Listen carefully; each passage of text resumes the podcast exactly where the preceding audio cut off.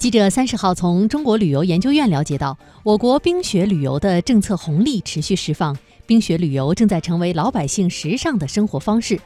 根据测算，二零一七至二零一八冰雪季，我国冰雪旅游人数达到一点九七亿人次。报告指出，我国冰雪经济已经形成以冰雪旅游为核心、冰雪运动为基础、冰雪文创为引领、冰雪制造为支撑、冰雪康养为特色、冰雪度假地产为补充的一加五冰雪产业体系。文旅融合为冰雪旅游发展提供新动能，冰雪旅游产品不断丰富，冰雪旅游产品层出不穷。